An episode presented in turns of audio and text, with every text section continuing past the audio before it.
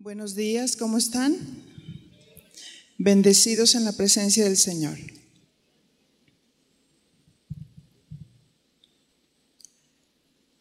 Señor, aquí estamos delante de tu presencia. Ayúdanos, guíanos, úngenos para hablar tu palabra. Cumple tus propósitos en el nombre de tu amado Hijo Jesús. Muchas gracias.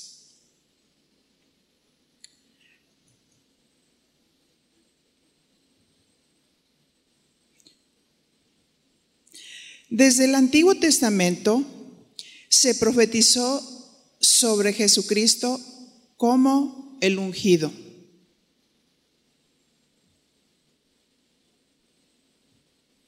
En Isaías 61, verso 1 dice, el Espíritu de Jehová, el Señor, está sobre mí,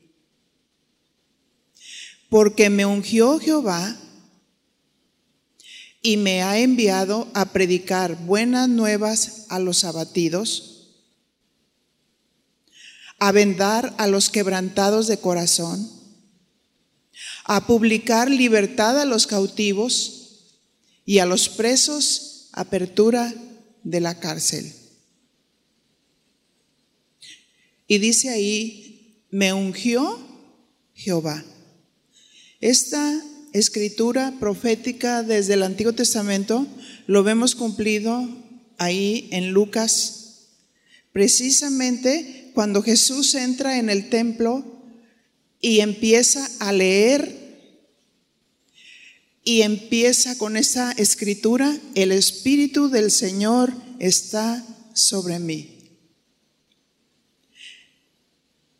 Se profetizó que el Espíritu de Dios reposaría sobre Jesús, ungiéndole, número uno, para predicar buenas nuevas a los abatidos. Ahora me pregunto, ¿hay muchos abatidos? Sí, porque si está diciendo que fue ungido para predicar las buenas nuevas, y ahí, refiriéndose a los abatidos, a mucha gente que no conoce a Dios. ¿Y qué significaban esas buenas noticias? Las buenas nuevas Y esas buenas nuevas es que Jesús nació y Dios lo hizo un Salvador para la humanidad. Mateo 1:21.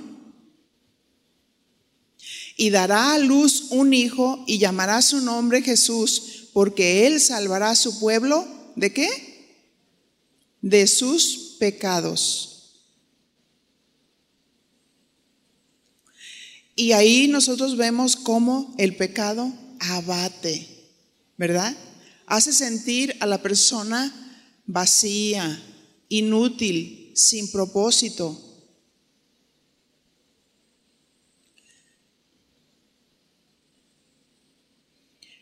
Y vemos, como dije anteriormente, en Lucas, cómo se cumple esa escritura y él vino a vendar a los quebrantados de corazón.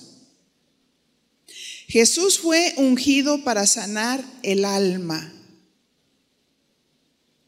el espíritu, el cuerpo, porque en el griego soso, cuando está hablando de salvación, incluye todo el paquete que implica la salvación. Salvación de los pecados, libertad, sanidad del alma, sanidad en el espíritu, sanidad en el cuerpo. Jesucristo es el único que puede encontrar lo que se había perdido. Y vemos un ejemplo del hijo pródigo. Voy a narrar un poquito. El hijo pródigo le pide a su padre, porque el padre, un símbolo de ahí del Padre Dios, tiene dos hijos. Pero el hijo pródigo le pide su herencia a su padre y se va a vivir perdidamente. Pero se acabó todos sus bienes de tal manera que buscó un trabajo, porque después de que había vivido de esa manera, ya no tenía nada, pero tenía mucha hambre. Así es que lo pusieron a alimentar cerdos y ahí reflexiona, arrepentido. Quería volver a la casa de su padre. ¿Y qué pasa cuando su padre lo recibe? Dice que él estaba gozoso, contento, porque su hijo había regresado. Jesús vino a sanar a los quebrantados de corazón. Jesús vino a salvar lo que se había perdido. En Lucas 15, 24 nos dice, hablando el Padre, cuando sale cada día para ver a ver si su hijo que estaba perdido regresaba a la casa de su padre.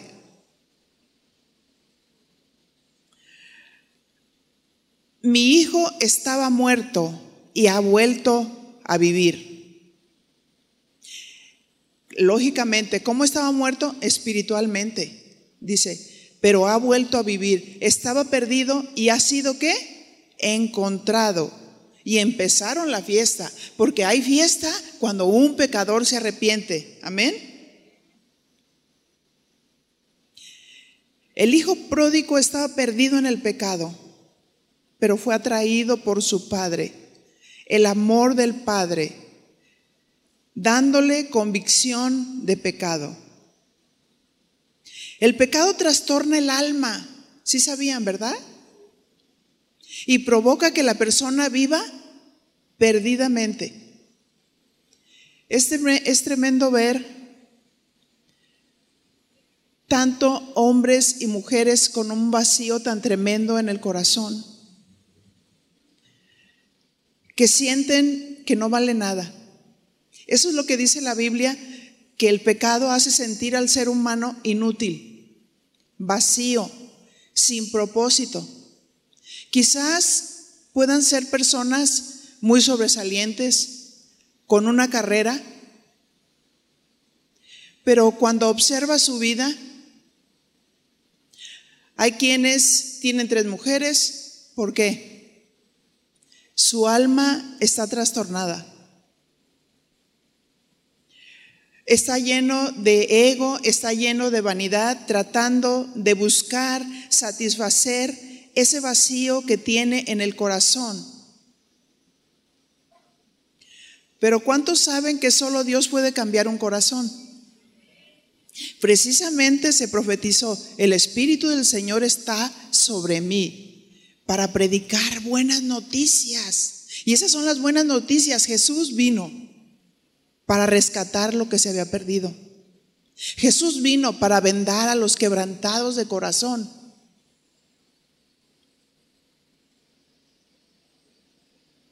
Es doloroso observar cómo nosotros no podemos cambiar a nadie. A veces los hijos no nacidos de Dios traen engaños en su mente y de menosprecio hacia sí mismos. Están buscando el todo, quizás en el padre o en la madre. De tal manera que quieren todo egoístamente y nunca van a estar satisfechos para poder llenar su necesidad de amor, su necesidad de valor, porque eso solamente lo puede dar Dios. Así es que vienen engaños en la mente y cuántas veces, cuántos hijos no quieren escuchar a los papás. Escuchan cualquier voz, menos la de los papás. Porque ese vacío tan tremendo hacen buscar en lugares y en personas para sentirse amados y afirmados. Pero cuando reciben todo lo contrario, entonces se trastornan. porque sienten que no son nada, sienten que no vale nada. Jesús vino a pregonar libertad a los cautivos. ¿Qué significa cautivo? Una persona que actúa en esa naturaleza caída y que vive retenido por fuerza en un lugar. Ese es un cautivo. Ajá. Por ejemplo, el que meten a la cárcel es un cautivo. Porque está retenido a la fuerza en un lugar. Este ejemplo es en el caso cuando una persona es liberada, hablando espiritualmente, porque el enemigo le tiene cautivo en su mente, con engaños, porque también vamos a hablar sobre la sanidad del alma.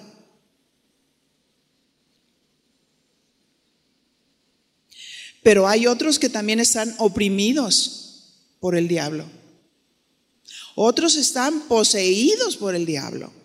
Lógicamente estoy hablando de la gente que no conoce a Dios cuando estoy hablando de posesión. Porque cuando una persona nace de Dios está sellada con el Espíritu Santo. ¿Estamos de acuerdo? Y, el, enemigo no le toca. Un cristiano puede ser oprimido, la opresión viene de afuera, pero no poseído. Si se abren puertas, una persona cristiana puede ser oprimida. Y Dios no quiere que estemos cautivos. Dios ha venido a liberar al cautivo de ideas, de pensamientos, de argumentos. Por eso, los que somos hijos de Dios, ¿qué es lo que nos libera? Su verdad. La verdad de la palabra de Dios. ¿Estamos de acuerdo? El Evangelio de Marcos dice, en mi nombre echarán fuera demonios. En el nombre de Jesús. El nombre de Jesús está ungido.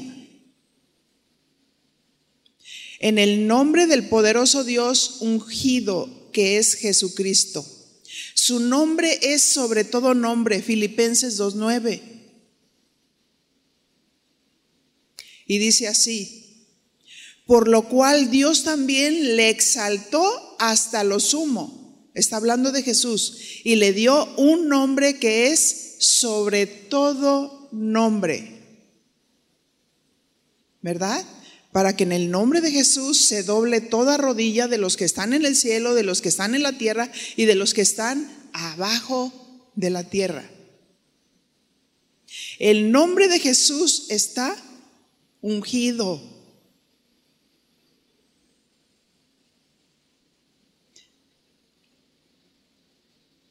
¿Qué significa estar ungido? Si se fijan, estoy haciendo todo un recuento, iniciando desde el principio, para que nos demos cuenta quién es el ungido, desde dónde estaba profetizado y cuál era la condición del hombre.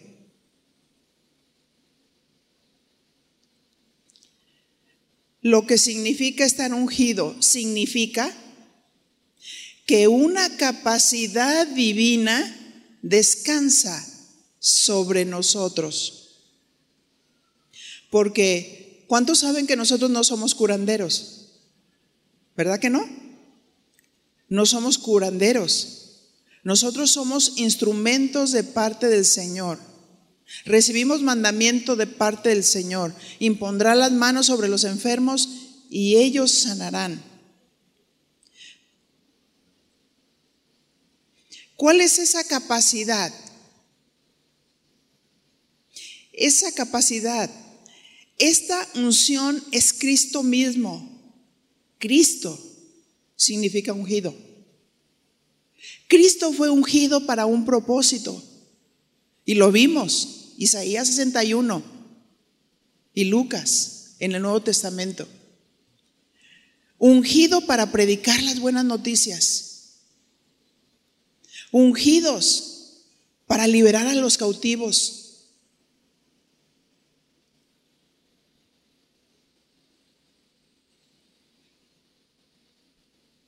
Esa capacidad divina descansa sobre nosotros. Dile a tu compañero, esa capacidad divina descansa sobre nosotros.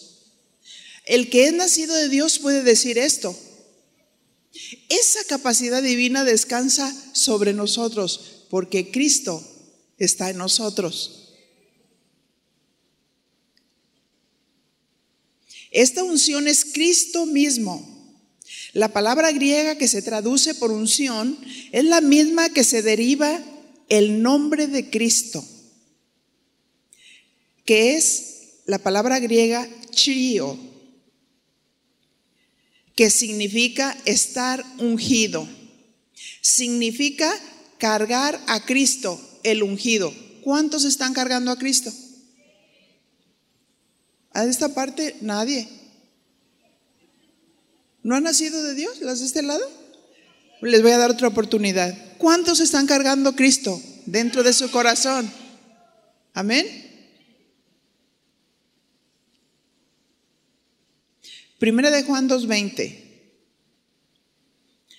Y dice así, pero vosotros tenéis la unción del santo y conoces todas las cosas nosotros que tenemos la unción del santo, tenemos entendimiento de su palabra. Tenemos un entendimiento espiritual, un entendimiento que nos hace captar, discernir, percibir su palabra que es espiritual. ¿Por qué se considera que el cristiano está ungido? Afirmándolo, porque tenemos a Cristo. Primera de Juan 2.27 dice, pero la unción que vosotros recibisteis de Él, ¿de quién recibiste? De Él. Permanece en vosotros. Fíjate lo que dice. Esa unción permanece en vosotros. Permanecer no significa ir de paso. Permanecer significa quedar, habitar, permanecer. Y dice ahí, y no tienes necesidad de que nadie os enseñe, así como la unción misma os enseña todas las cosas.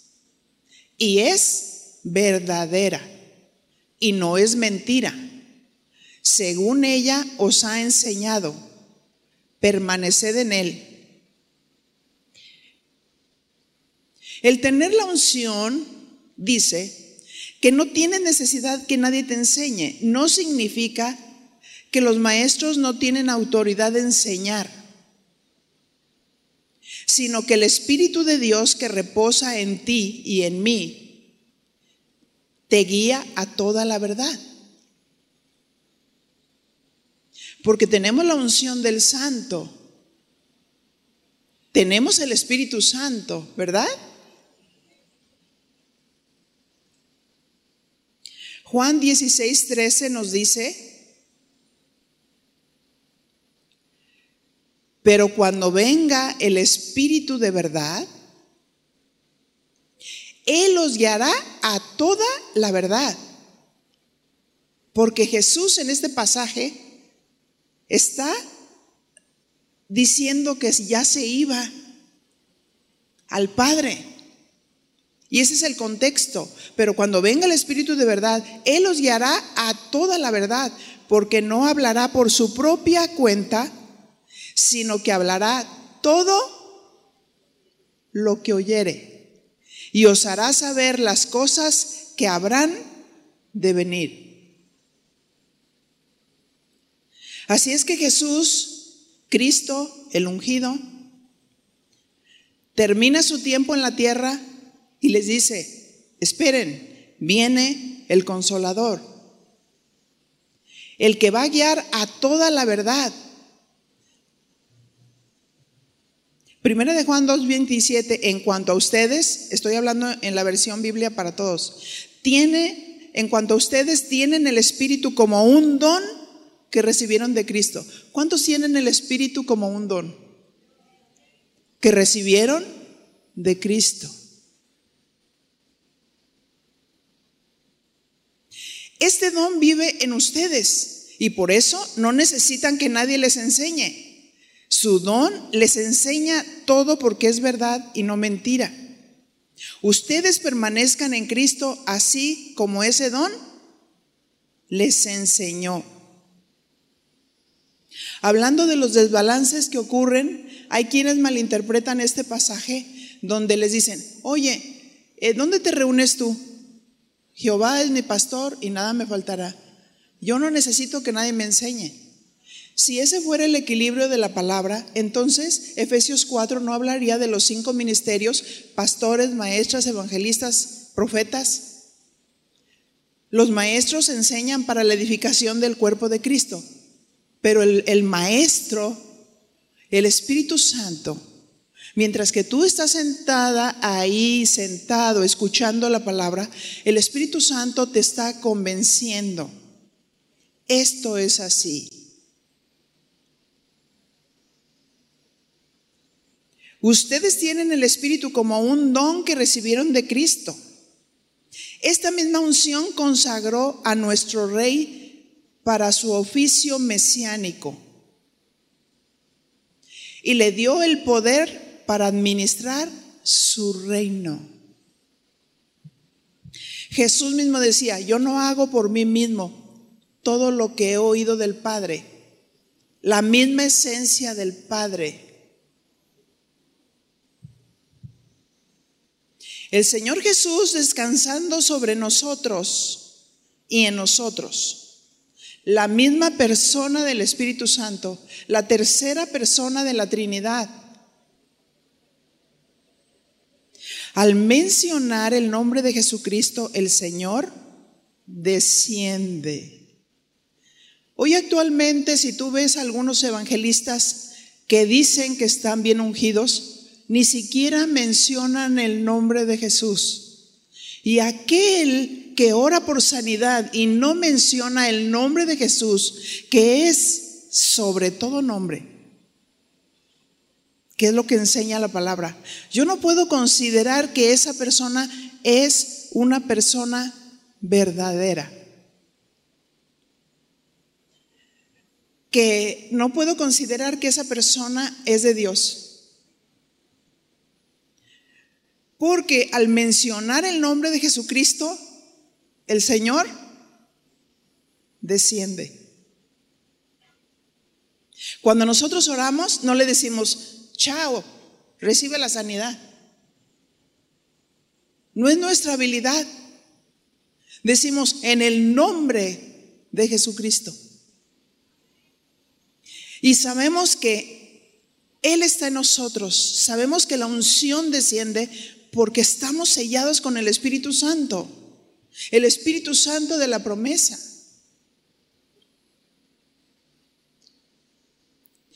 Otra de las definiciones de qué es ser ungido es ser untado de Cristo, ser llenos por Él. Untado en hebreo, masha. Significa untar un líquido o consagrar. En otras palabras, como hijos de Dios, estamos consagrados como sacerdotes santos para ministrar en su nombre, ungidos por Él y en Él. En el Antiguo Testamento los sacerdotes eran ungidos y les ponían aceite desde su cabeza. En el Antiguo Testamento vemos mucha simbología del Espíritu Santo. Y habla sobre el aceite.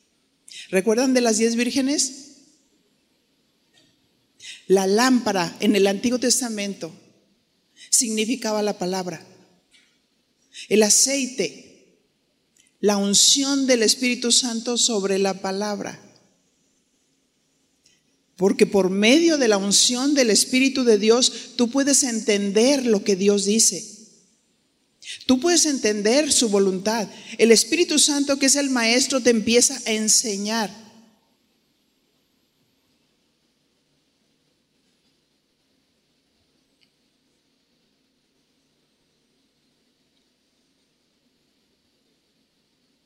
Salmos 133, 1 y 2.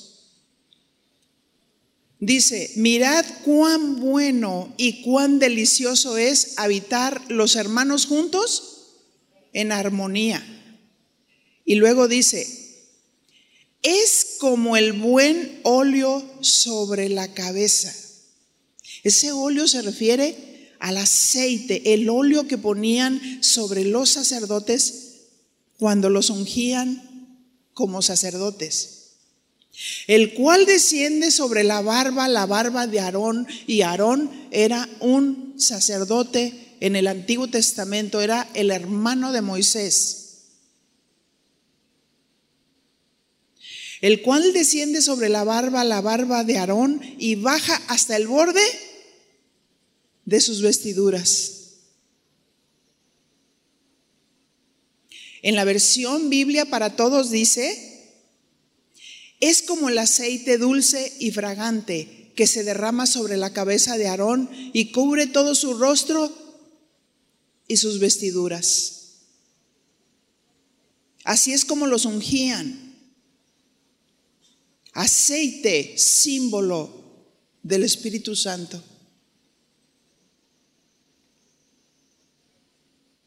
Pero en el Nuevo Testamento la Biblia dice, primera de Pedro 2.9, mas vosotros sois linaje escogido, real sacerdocio.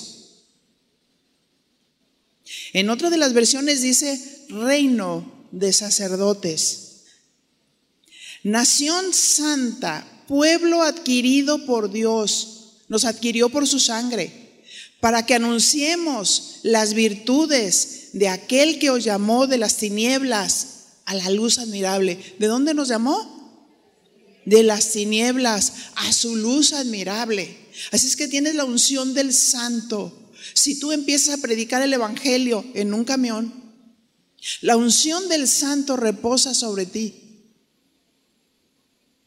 Si conoces la palabra de Dios, y tú empiezas a predicar lo que es la buena noticia. Jesús vino a este mundo a sanar a los quebrantados de corazón. Ves a tu vecino que está quebrantado y necesita ser vendado. Y decirle, tengo una buena noticia para ti. Y la persona quiere. Entonces le empiezas a hablar de la buena noticia. Si sabías que un día Jesucristo nació? Y empiezas a darle toda la buena noticia, desde el nacimiento de Jesús hasta su venida y su propósito.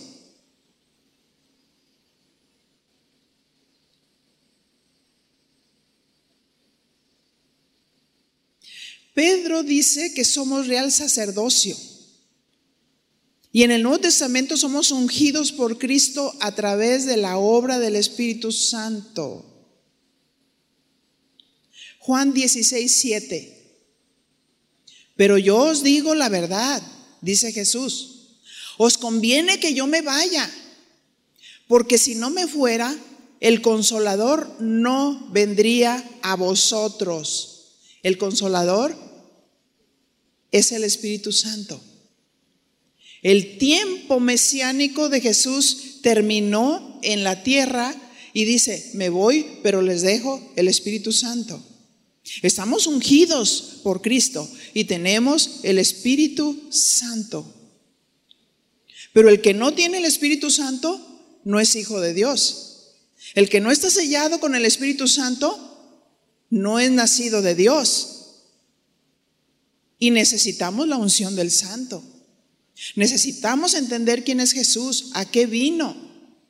Porque muchas iglesias pueden estar llenas de gente que viene y oye, pero quizás no ha nacido de nuevo. Necesitamos asegurarnos que estamos sellados con el Espíritu Santo de la promesa.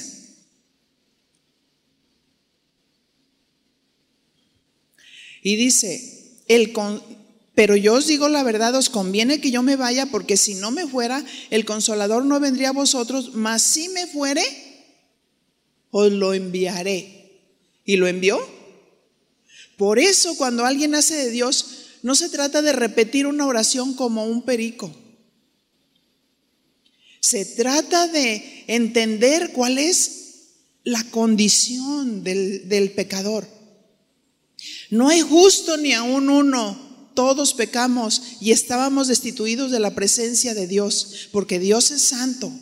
No podíamos estar en la presencia de Dios, sino a través de la obra redentora de nuestro Señor Jesucristo, el ungido.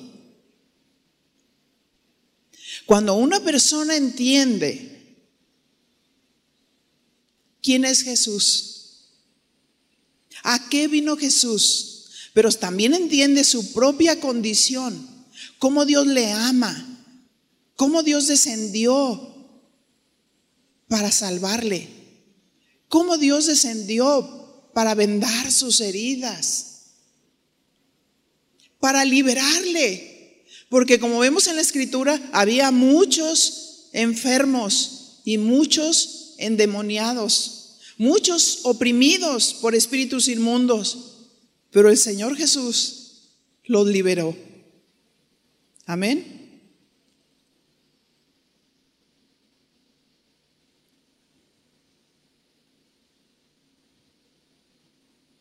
El Espíritu Santo nos unge para entender estas verdades. Nos unge para convencernos de pecado. Hace rato Patti decía, si tú piensas traer tu ofrenda al altar y ahí te acuerdas que tienes algo contra tu hermano, no deposites luego, luego la ofrenda. Ponte de acuerdo con tu hermano. Arregla tu situación con Él. Porque ¿cómo das la ofrenda como un signo de adoración a Dios y estás mal con tu hermano? Y los que no andan en el Espíritu, aunque sean cristianos, que dicen, pues me voy con mi rencor y con mi ofrenda. ¿Eso es de Dios? No, Dios quiere que nos pongamos a cuentas.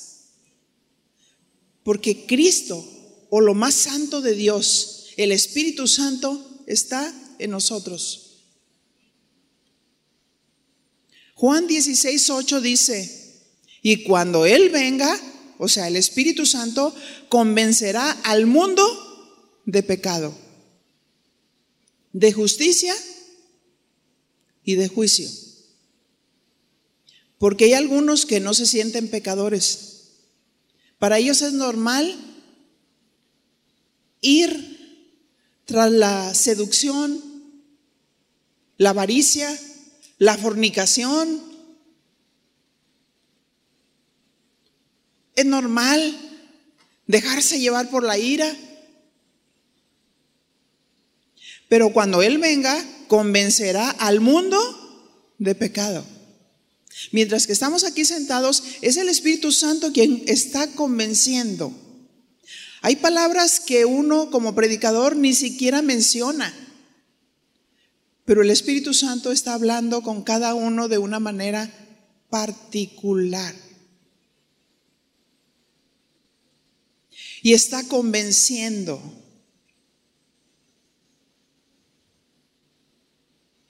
Porque la condición del ser humano pecador, siempre es justificarse. No, no, no, la culpable es mi suegra.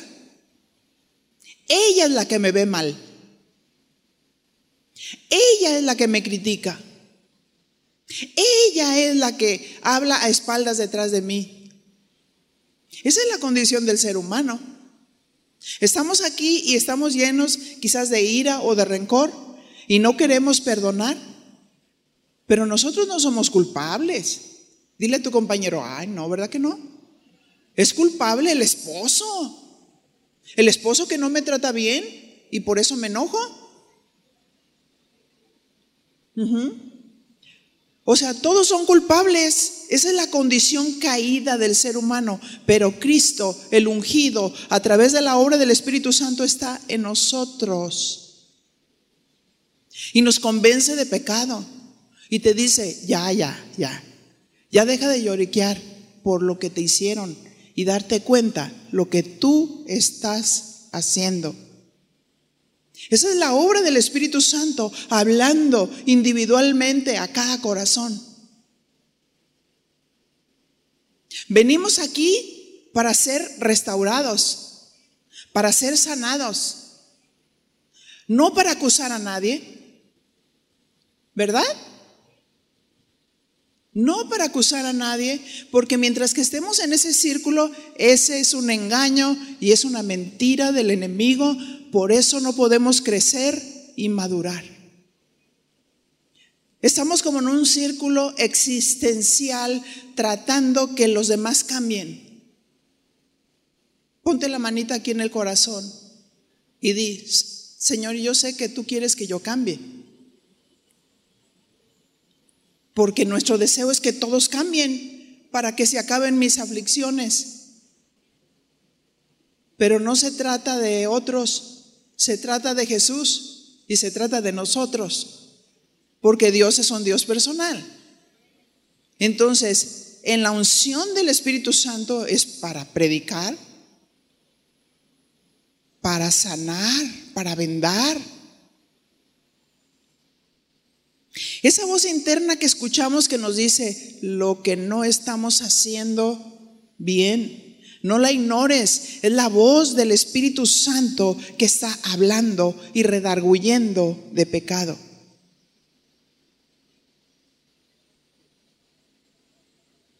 Nos unge para ministrar con nuestras manos. Pero ¿se fijan todo el preámbulo? Ah, ¿tengo a Jesús? Nos debemos de hacer estas preguntas. ¿Estoy ungido? Estoy marcado por el Espíritu Santo, porque también los brujos imponen manos. También los metafísicos ponen manos. Pero nosotros tenemos lo más santo de Dios en nosotros. Fíjese, cuando ponemos una manguera pegada a una llave, si no abrimos esa manguera, esa agua está ahí retenida, ¿cierto? Y nosotros decimos, yo tengo la unción. Sí, la unción está sobre ti pero necesitas abrir la llave para que el agua corra, para que se limpie lo que está sucio. Así es que cuando nosotros venimos y la oportunidad que Dios nos da de alabar y de adorar a Dios, es pura palabra cantada. Y cuando Dios a través de su palabra en un canto está diciendo, Santo, Santo, Es para que exaltes el nombre de Jesús que es santo, pero también porque Dios quiere provocar la santidad en su pueblo. ¿Sí? ¿Estamos de acuerdo? Dios quiere provocar la santidad. No podemos hablar de la imposición de manos aisladamente. Hay todo un preámbulo, hay toda una preparación, hay todo un entendimiento de lo que Dios dice en su palabra. Con las manos impartimos la esencia de lo que Dios es. Por eso es importantísimo alabar a Dios. Por eso es importantísimo adorar a Dios. Que mientras que alabamos y adoramos, el engaño del enemigo se vaya. Y verdaderamente creamos lo que Dios dice. Estemos conscientes de la presencia de Dios.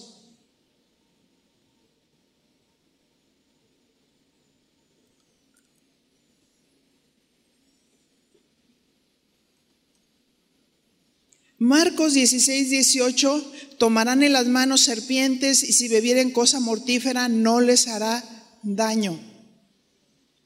Sobre los enfermos pondrán sus manos y sanarán. Alguien lleno con la unción del santo, con la fe de Dios, tomarán en las manos serpientes como Pablo en la isla de Malta.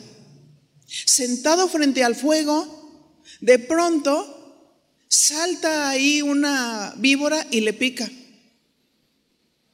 Habían llegado a esa ciudad, pero no habían tenido la oportunidad de predicar el Evangelio porque los veían raros.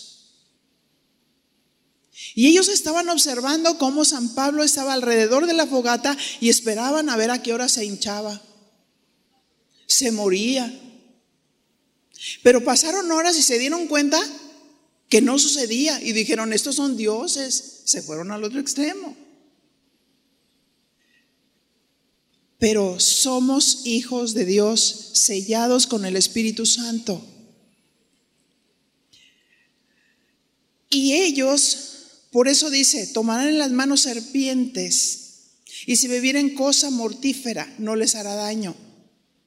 Porque Dios cubre a sus hijos porque su deseo es que en esta tierra prediquemos el Evangelio. ¿Ustedes creen que iba a llegar Pablo a la isla de Malta con muchos conflictos, con naufragios, con tantas situaciones que vivió y de pronto le pica la víbora y se murió? Y se frustró el plan de Dios. Si le picó, Dios lo sanó. Y si, tuviera, y si hubiera tomado veneno sin darse cuenta, Dios lo hubiera levantado. Como ha levantado a muchos de nosotros para su gloria y para su honra. Porque tenemos un Dios vivo.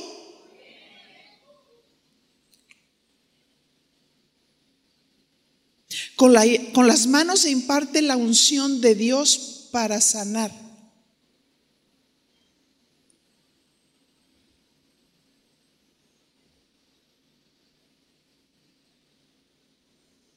La palabra griega para impartición, que se traduce como impartir, es metadidomi. Y se compone por dos palabras. Meta y didomi. ¿Qué significa meta? Significa con, como caminar con alguien. Un aliado. No puedo impartir sin el aliado.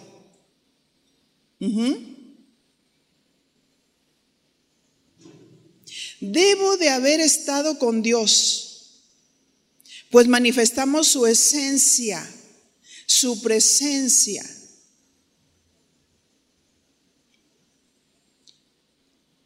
Su unción. Debo de ser uno con Dios. Dígale a su compañero, cualquier perico habla. ¿Se acuerdan de Simón? ¿Cómo quería comprar los dones de Dios? Así muchos se paran y parece ser como si fuera la unción de Dios, pero si Cristo no está ahí, no es la unción del santo. Tiemblan y se tiran, diciendo, esta es la unción de Dios. Pero la unción de Dios es Cristo reposando en el corazón de un creyente. Y cuando imponemos las manos, decimos en el nombre poderoso de nuestro Señor Jesucristo.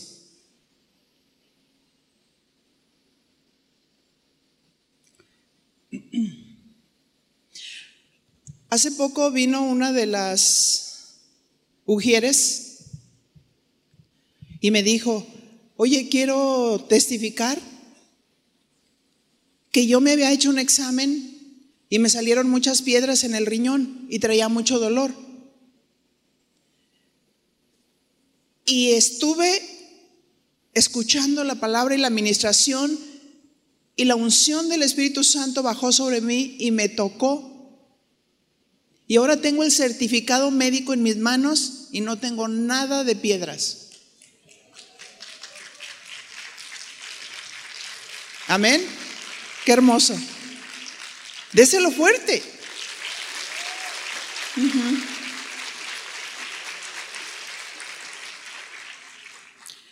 Didomi es una palabra extravagante que significa más que dar. El griego sugiere profusión y abundancia, porque Dios no es escaso, ¿verdad que no? No, Dios no es escaso.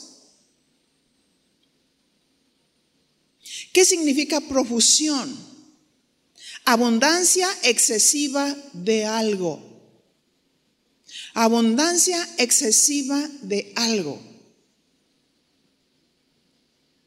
Al impartir estamos dando abundancia excesiva de su presencia para impartir lo que la persona necesita.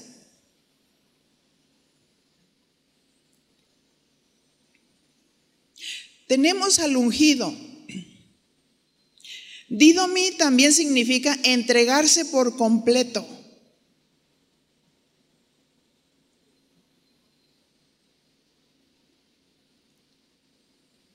Nosotros confiamos en Dios.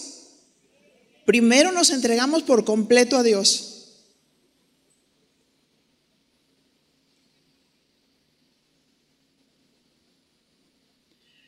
Impartir metadídome significa dar profusamente, desde las profundidades de uno mismo. Esta entrega absoluta es la misma que se usa para describir cómo el mar devuelve lo que está oculto en la profundidad. ¿Se fijan? Van al mar, se ve el oleaje, pero el mar de pronto regresa, los peces, ¿y cuántas personas vemos recibir esa abundancia?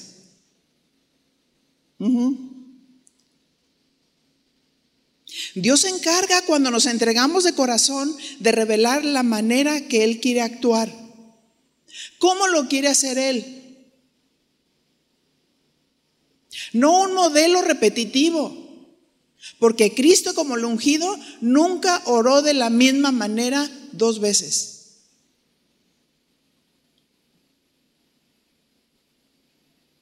A los leprosos les dijo, vayan, y mientras que van por el camino, a dar testimonio allá en el templo, ellos se sanaron. A un hombre que tenía la mano seca. Diferentes maneras y vemos diferentes eh, tipos de sanidades que Dios hizo. Nunca lo hizo de la misma manera.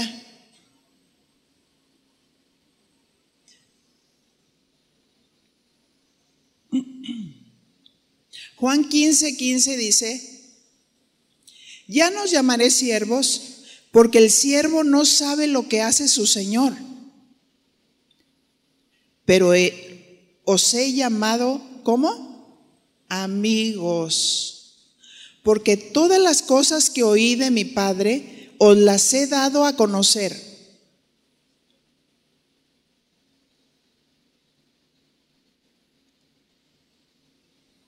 El siervo no sabe lo que hace su Señor, pero os he llamado amigos. Abraham fue llamado amigo de Dios. Esa comunión, esa relación con Dios íntima, esa caminar con el aliado. No quiero ir si Dios no está conmigo, decía Moisés.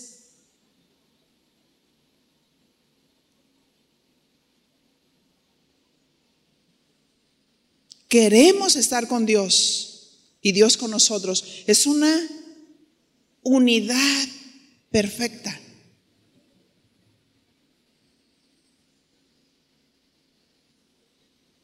El Señor Jesús revela todas las cosas que están en el secreto del Padre.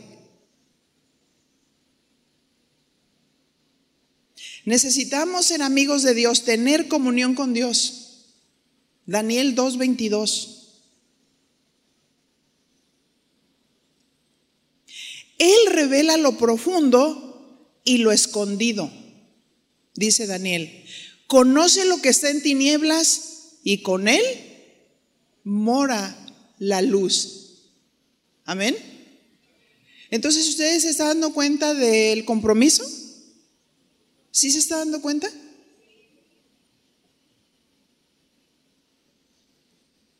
¿Y de los principios que Dios nos está mostrando? ¿De dónde surge la impartición?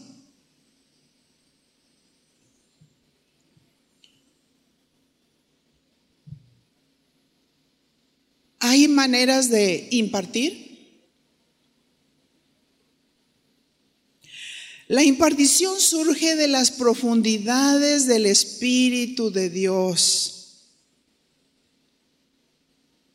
Repito, la impartición surge de las profundidades del Espíritu de Dios y a través de nuestro espíritu.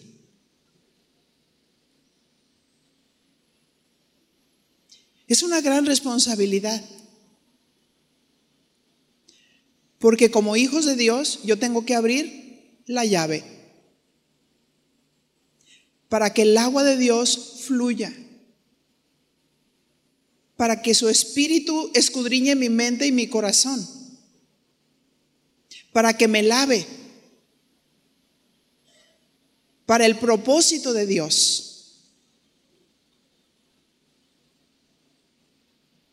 No podemos estar endeudados.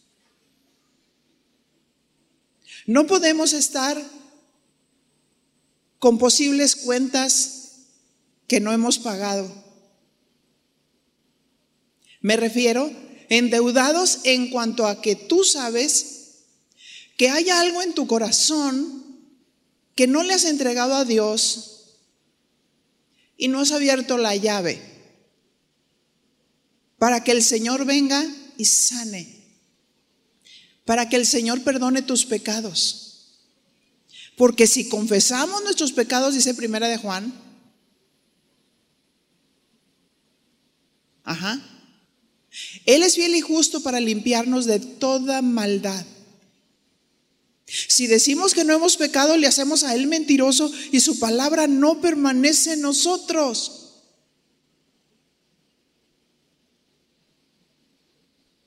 Así es que la impartición surge de las profundidades del Espíritu de Dios y a través de nuestro Espíritu. Todo suena maravilloso, pero nadie puede dar lo que no tiene. ¿Cuántos están listos para servir a Dios? Les voy a dar otra oportunidad. ¿Cuántos están listos para servir a Dios? Ahí está el compromiso. Nadie puede dar lo que no tiene. Oh sí, tengo al ungido, pero no he abierto la llave.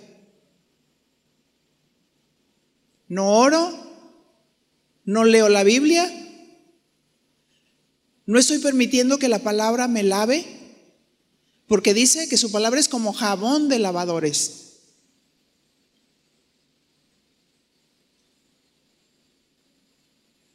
Y no estar en ese círculo vicioso como los que no conocen a Dios, lloriqueando todo el tiempo de todo lo que te hacen los demás en lugar de buscar la presencia de Dios y la santidad. Sigan la paz y la santidad, dice Hebreos, sin la cual nadie verá al Señor. Y cuida que lo cojo, esa área que tienes coja no se salga del camino, sino que sea sanado. Amén. Y no digo amén como una muletilla, digo amén para afirmar esto.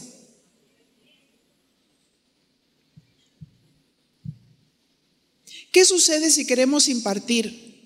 Debemos de tener algo para entregar. Antes de poder impartir, debemos ser ungidos con la sustancia de Dios. Haber estado con el Señor, haber pagado el precio en la palabra, tener entendimiento,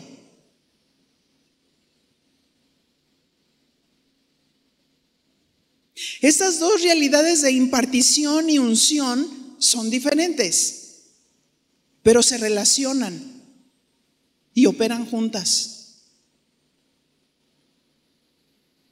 Yo puedo estar ungido y no impartir. ¿Sí entendemos la diferencia? Me veo a mí mismo como muy egoísta, solamente pensando en mí. Jesús vino para salvar lo que se había perdido. Salte de ese círculo existencial y empieza a pensar cuánta gente necesita del Señor. ¿A cuántas personas yo puedo edificar con una palabra? Con la vida de Dios con la sustancia de Dios. De tal manera que cuando te escuchen hablar, sea como cuando Esteban predicó la palabra y lo apedrearon. Lo veían y veían el rostro de Dios en él. ¿Cómo podemos soportar las aflicciones? Si nosotros entendemos lo que Dios está pidiendo de nosotros, vas a salir de tu egoísmo porque la unción del santo reposa sobre ti y te va a revelar lo, secreto. Te va a decir, ya, ya, deja de lloriquear.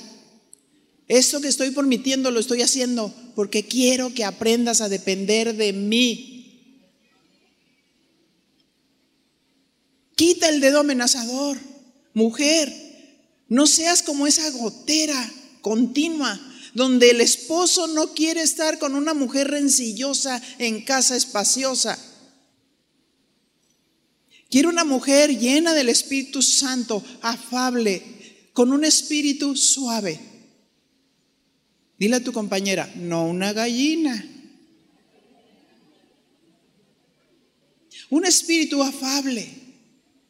Hay esposos que vienen muy cansados o que están nerviosos de, de su situación o del estrés.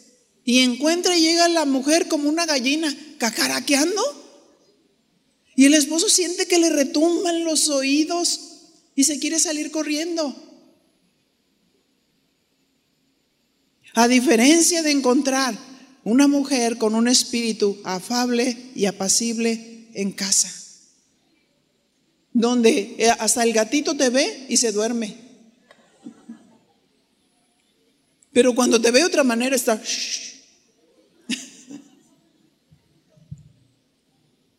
Estas dos realidades de impartición y unción, dijimos, son diferentes, pero se relacionan y operan juntas bajo la guía del Espíritu Santo.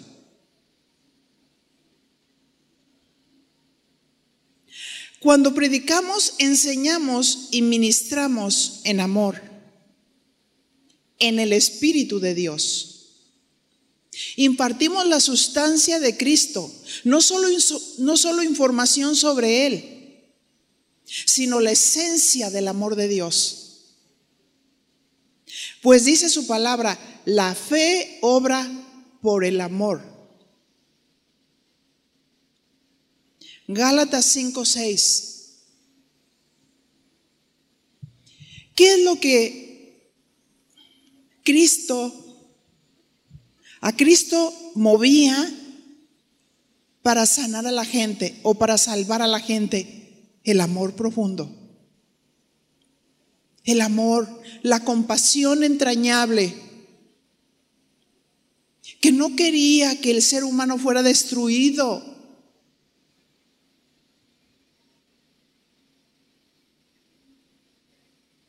Tenemos que poner en oración nuestra vida. Tenemos que poner en oración la vida de gente que está tan dolida, tan quebrantada, porque fue afectada. ¿Cómo podemos levantarla? ¿Cómo podemos ayudarle? Primeramente, con el amor de Dios. Con el amor de Dios. Cuando la fe se imparte por medio del amor de Dios, la gente sana. Pues somos uno con Dios. Primera de Juan 5:2. En esto conocemos que amamos a los hijos de Dios. Cuando amamos a Dios y guardamos sus mandamientos.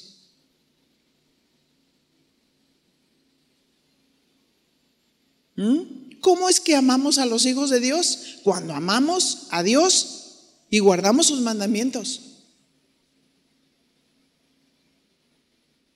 Yo he estado cerca de mujeres que traen muchos engaños en su mente, muy dolidas. Hay reacciones que a veces tienen por lo que vivieron, por lo que pasaron. Y yo me imagino que todo eso va a entrar dentro de lo de sanidad divina, la sanidad del alma, la sanidad que Dios quiere hacer, que podamos realmente vernos en el espejo de la palabra de Dios. Y cuando yo veo a una mujer así y tiene una reacción contraria y agresiva, tengo un entendimiento por medio del Espíritu Santo que me dice, calla. No podemos dar un consejo cuando la persona no está lista.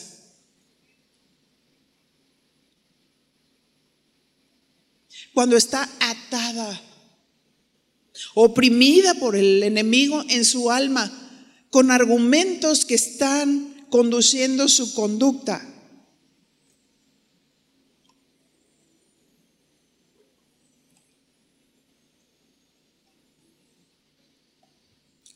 No ministramos por medio de la habilidad humana, sino que impartimos la unción del Espíritu Santo. Ahora quiero decirte esto y aprovecho para enseñar.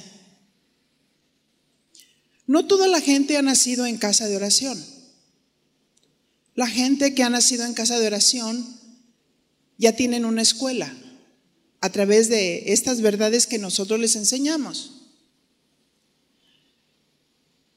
Y el día que yo les di la oportunidad de pasen y pónganse enfrente de una persona y pregúntenle a esa persona qué enfermedad tiene. Gracias a Dios y gratamente, 99 personas del 90%, del 99%, todas fueron obedientes. Vi la armonía del Espíritu Santo, ellas hablando y preguntando y orando específicamente por la enfermedad que le estaban diciendo. Pero hubo una persona que no estaba obedeciendo y yo me estoy dando cuenta. Esto es un entrenamiento también. Ni siquiera le preguntó qué enfermedad tenía, se puso enfrente de ella, las manos por acá y temblando y reprendiendo espíritu de brujería y todo, cuando esa persona ni en cuenta con la brujería. Escriba, no espíritu de sospecha. O que creamos que nosotros somos muy espirituales o ya tengamos formas para orar. Dios hace un molde y lo tira. Tenemos que aprender a ministrar bajo autoridad. Porque cuando la persona está dando una indicación y te dice, ponte enfrente de la persona y dile cuál es su enfermedad y ponle las manos para orar, que de eso se trata, no hagas otra cosa. Pensando que tú eres una persona más espiritual y que estás teniendo tu guía. Pero Dios es armonioso. Se está dando una indicación porque también entiendo que la gente está siendo capacitada. Y, que no exclusivamente unas personas son las que van a orar, pero sí son las personas que están comprometidas en el ministerio y en la obra de Dios, por eso tienen la preeminencia para orar por la confianza. ¿Sí me explico? Pero cualquiera que quiera integrarse al ministerio, las puertas están abiertas y también la preparación y la instrucción. Si hacemos algo que está fuera de orden, hay que ser muy humildes y muy sencillos para decir, sí Señor, me equivoqué. Me equivoqué, perdóname, quiero estar bajo autoridad, queremos ser ovejas y no chivitas locas. ¿No es cierto? Porque la oveja le dice un pastor, oiga, le pido por favor que reciba las instrucciones. Sí, pastora, ¿cómo no? Pero una chiva loca, no, que yo, que aprendí, que esto, que... No, si está aquí, sujetarse a la autoridad y ser instruida bajo los principios de Dios y el orden de Dios. ¿Estamos de acuerdo?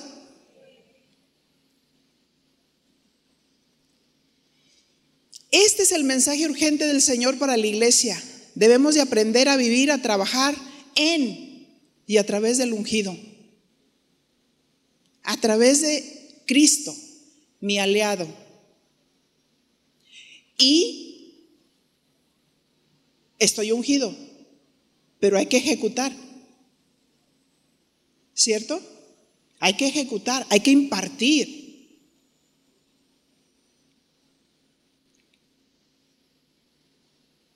No se trata de mirarnos a sí mismos y decir, uy, no, a mí me falta mucho. No. Lo único que falta es obediencia bajo los principios que nosotros ya escuchamos. Y ir caminando y decir, Señor, aquí estoy, quiero ser uno contigo,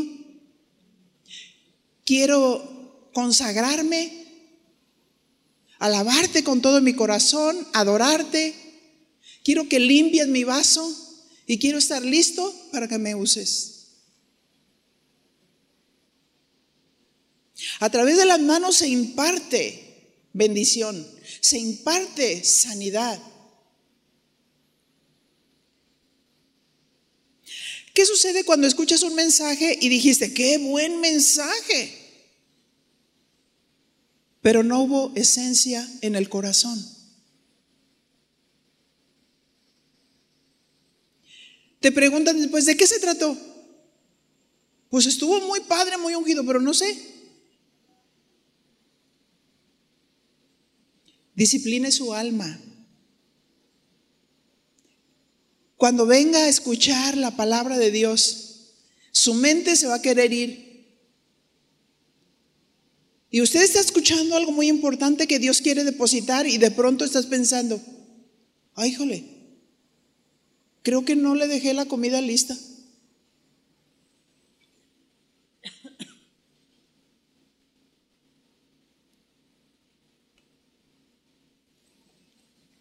Nuestra alma necesita disciplina. No dejar que se vaya. Entrar en el Espíritu de Dios.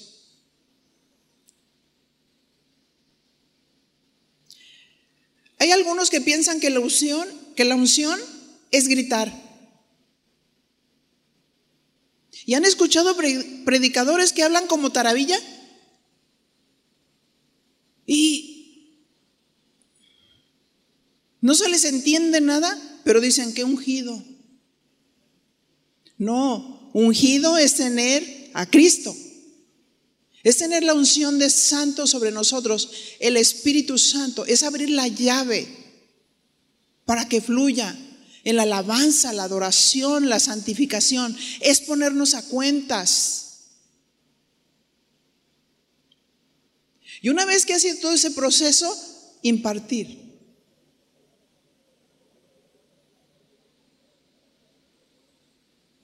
Cuando una persona está llena del Espíritu Santo y tiene algo que dar, imparte.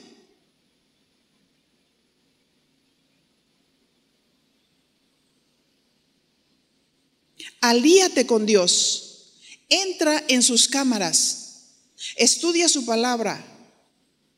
Y cuando tengas algo que dar, impon las manos y la gente sanará.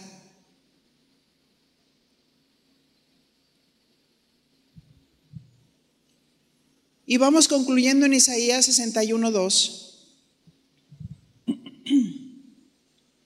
La escritura profética, Jesús vino a proclamar el año de la buena voluntad de Jehová, el día de venganza del Dios nuestro, a consolar a todos los enlutados. Verso 3, a ordenar que a los afligidos de Sión, la iglesia. Sión es un símbolo de la iglesia. A ordenar que a los afligidos de Sión se les dé gloria en lugar de ceniza. Óleo de gozo en lugar de luto. Manto de alegría en lugar del espíritu angustiado. ¿Cuántos quieren el manto de alegría? ¿Sí? Ahí viene y luego cuando dirige Rosy o Janet se está deshaciendo y yo veo que danzan y órale. Yo entiendo que hay mujeres que ya están más grandes o que ya estamos más grandes y no todas pueden brincar, pero haz lo que puedes. Hagamos lo que podamos, que se note que está el óleo del gozo, que se va el espíritu angustiado, porque la unción del Espíritu Santo reposa sobre nosotros. Amén manto de alegría en lugar del espíritu angustiado, y serán llamados árboles de justicia, plantío de Jehová para gloria suya, plantío de Jehová. No mujeres itinerantes que van de iglesia en iglesia, sino mujeres que han sido plantadas en la casa del Señor. Amén.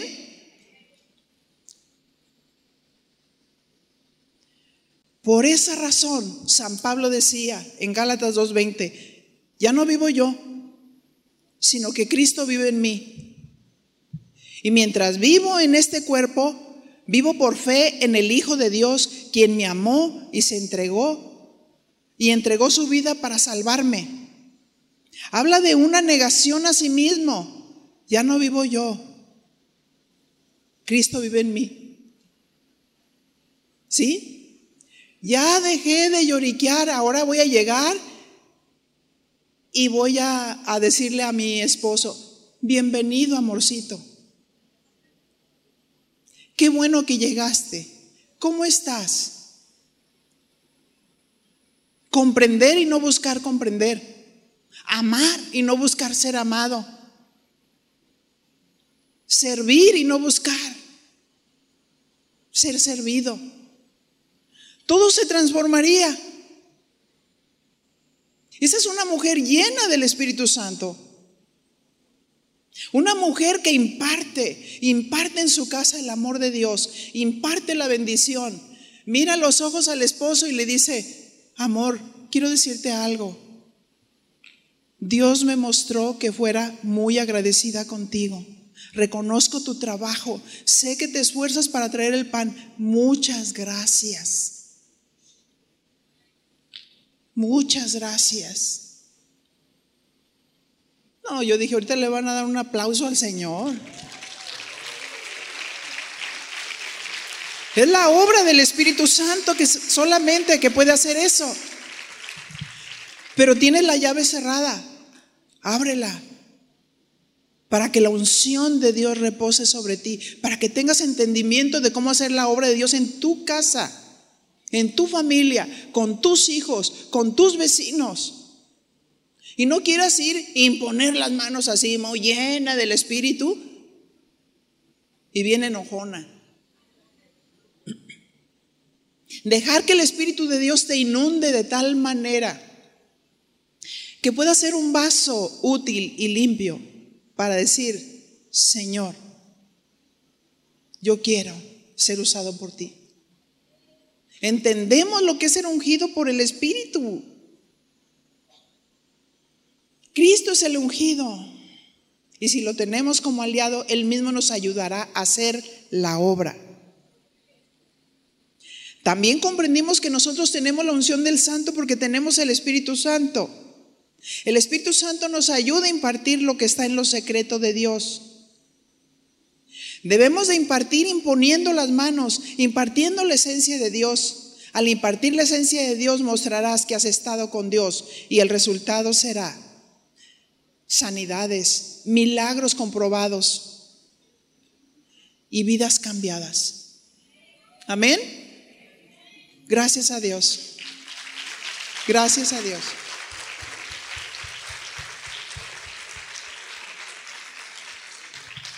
Cierra un momento tus ojos y dile al Señor, oh mi Dios, hoy en esta mañana tú me has descubierto.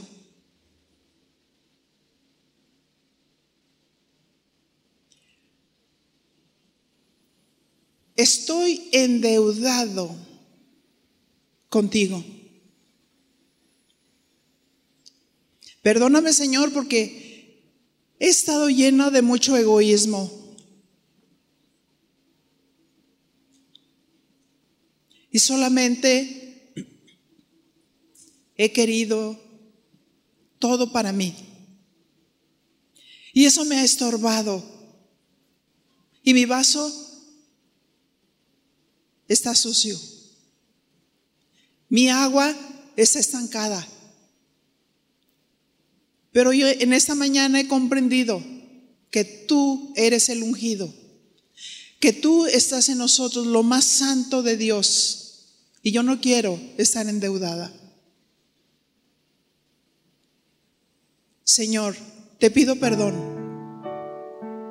Perdóname por el egoísmo que he mostrado. Perdóname porque me he puesto en una posición de víctima.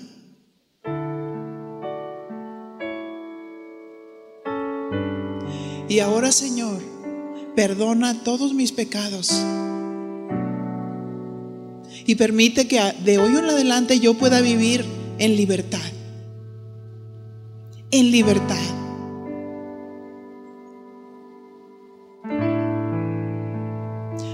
Perdono a mi esposo por cualquier ofensa que haya hecho contra mí. Oh mi Señor, no lo quiero ver personal. No quiero ensuciar mi mente y mi corazón. Solo quiero contemplarte a ti, Señor. Limpia mi mente.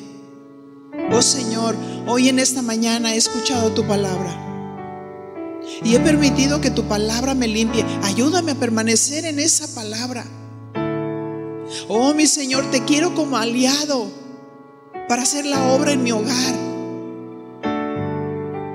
Te quiero como aliado para poder dar amor. Te quiero como aliado, Señor, para servir a otros. Usa mis manos Sé que tú me has dado la unción del Espíritu Santo. Y ahora entiendo que cada día tengo que limpiar mis vestiduras. Y cuando esté listo, úsame, Señor. Para que mis brazos sean esos brazos que expresan el amor con mis hijos, con mi esposo, con mi suegra, con mi hermana Perdóname, Señor, porque me dejé llevar por el enojo, por la ira. Y me vi como una mujer carnal. Reconozco mi rebelión. Reconozco mis pecados. Pero aquí estoy, Señor. Aquí estoy entendiendo que tú has revelado los secretos de mi corazón. Y mi Señor,